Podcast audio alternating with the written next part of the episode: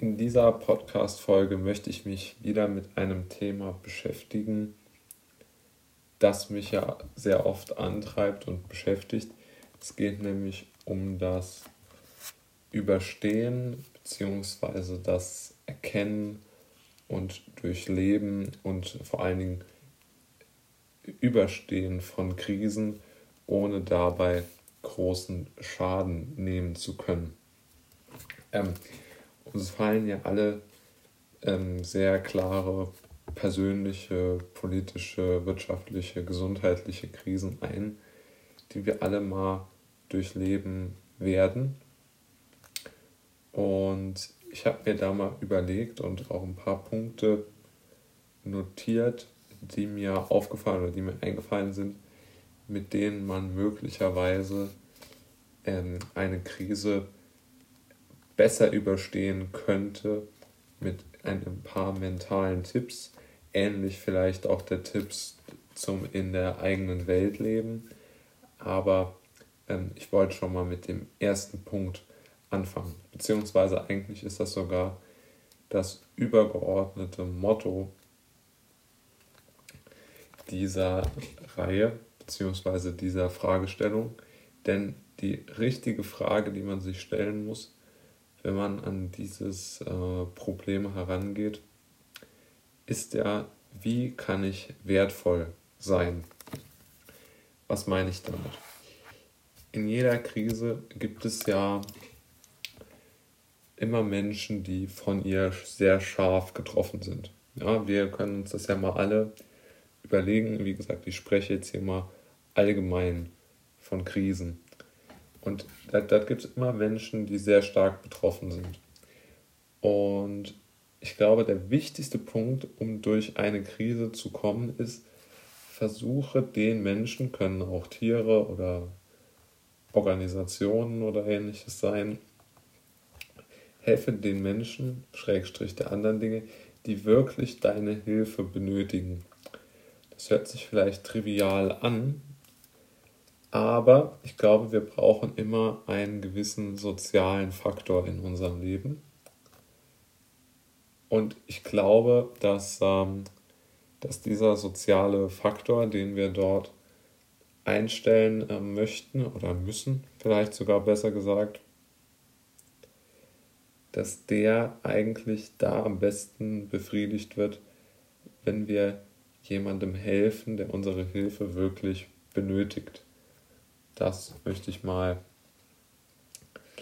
ähm, so aufzeigen. Eine zweite wichtige Komponente ist, die Vergangenheit ist relativ egal in Krisensituationen. Was meine ich damit? Die Vergangenheit ist so ein bisschen darauf zu reduzieren, dass man vielleicht kann man es so zusammenfassen, dass man im Grunde genommen in einer Krisensituation sehr wenig darauf sich festlegen kann, was man mal erschaffen hat. Also dass die Vergangenheit ganz einfach grundsätzlich weniger wert ist. Erinnern wir uns an die Finanzkrise 29, insbesondere in Deutschland. Da war die Vergangenheit entsprechend der Ersparnisse, ist ja die wirtschaftliche Vergangenheit, wenn man so will, wenn sie jetzt nicht gerade in Aktien oder Gold angelegt waren. Vielleicht noch Immobilien oder so, waren die ähm, sehr, sehr schnell, wenn man so will, aufgebraucht bzw. weg.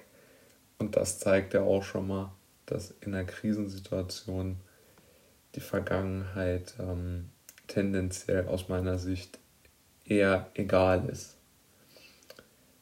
Und dann der dritte Punkt, vielleicht ein etwas, wenn man so will, beruhigenderer Punkt, ist aus meiner Sicht, dass ähm, die rohe Gewalt, also jetzt irgendwelche Grund, also persönliche Angriffe auf die, auf die eigene Person, auf den eigenen Körper, jetzt in unseren Breiten und Längengraden also in Deutschland, in Mitteleuropa oder auch in Amerika oder so, doch relativ ähm, unrealistisch sind.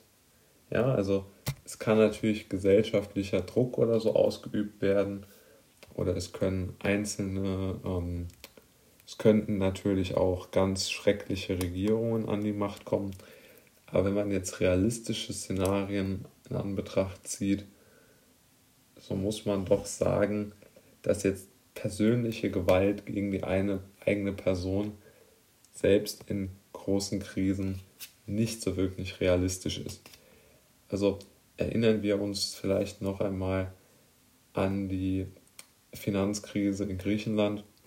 Ich denke, der Peak war schon tendenziell eher 2012, als man an den Bankautomaten in Griechenland auch mal kurzzeitig kein Geld mehr bekommen hat, als es riesige Probleme gab. In Zypern hat man auch an den Bankautomaten ungefähr um dieselbe Zeit kein Geld mehr bekommen, weil die Banken in solche Schieflage geraten sind. Und trotzdem ist mir jetzt nichts bekannt, dass es dort einen riesigen Lynchmob ähm, gegeben hätte, der jetzt dort ähm, die eigenen ähm, oder der, der jetzt wirklich Jagd auf die Personen macht. In anderen Ländern, in Argentinien zum Beispiel bei der riesigen Inflationskrise, bei der letzten muss man ja in Argentinien sagen, äh, dort war es schon so, dass natürlich dort auch Gewalt ganz massiv ausgeübt worden ist. Also vielleicht ein bisschen zu optimistischer Gedanke, mag schon stimmen, aber trotzdem, ich persönlich glaube jetzt tendenziell nicht daran, dass äh, so etwas wahrscheinlich ist.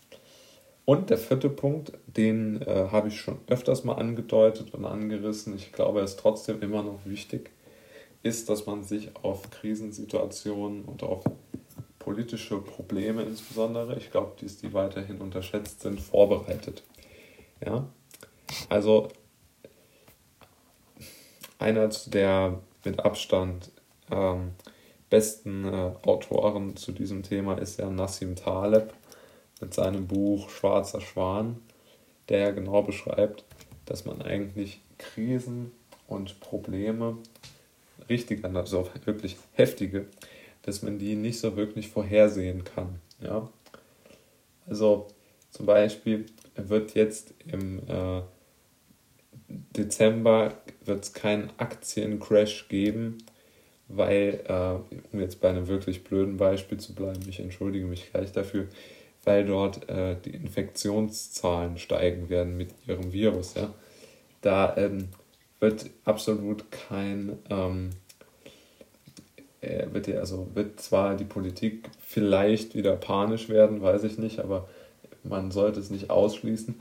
Aber trotzdem ähm, wird, die, ähm, wird die, die Börse nicht jetzt um 20% deshalb einbrechen, wie zu Beginn dieser ganzen Krise. Denn die Menschen reagieren schlecht und verängstigt auf Dinge, die sie nicht kennen und vor denen sie Angst haben.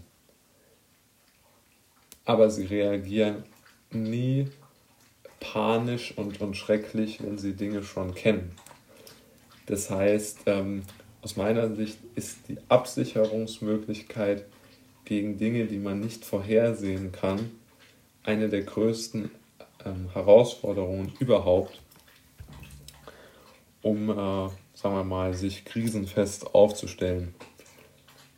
Interessant äh, sind dort natürlich viele Punkte, die man jetzt alle hoch und runter spekulieren könnte, was die nächste schreckliche Krise auslöst, die, die große ähm, gesellschaftliche Probleme, möglicherweise auch Gewalt hervorrufen könnte. Und ich glaube, dass man dort so einen Mittelweg finden muss. Also zum einen sollte man nicht äh, den Fehler machen, da gar nicht drüber nachzudenken. Zum anderen sollte man vielleicht aber jetzt auch nicht irgendwelche äh, Doomstate-Untergangs-Prepper-Foren äh, besuchen, die jetzt nur auf die nächsten ähm, ähm, äh, schrecklichen Epidemien und, äh, und Kriege äh, warten. Also das hielt ich jetzt auch für übertrieben. Aber wie gesagt, ich denke dort so ein gesundes Mittelmaß wäre dort angebracht. um möglicherweise auch ja, einfach vorbereitet zu sein. Es gibt ja diesen ganz klassischen Seneca-Satz, man soll sich auf die, Schre oder ich paraphrasiere es jetzt, aber ähm, man soll sich auf diese ganz schrecklichen Dinge vorbereiten, damit man, ähm, wenn sie dann wirklich eintreten, vorbereitet ist. Und ich denke, er meint damit vor allem, dass man schon einen Plan äh, in der Tasche haben muss, um praktisch reagieren zu können, wenn wirklich was Schlimmes passiert.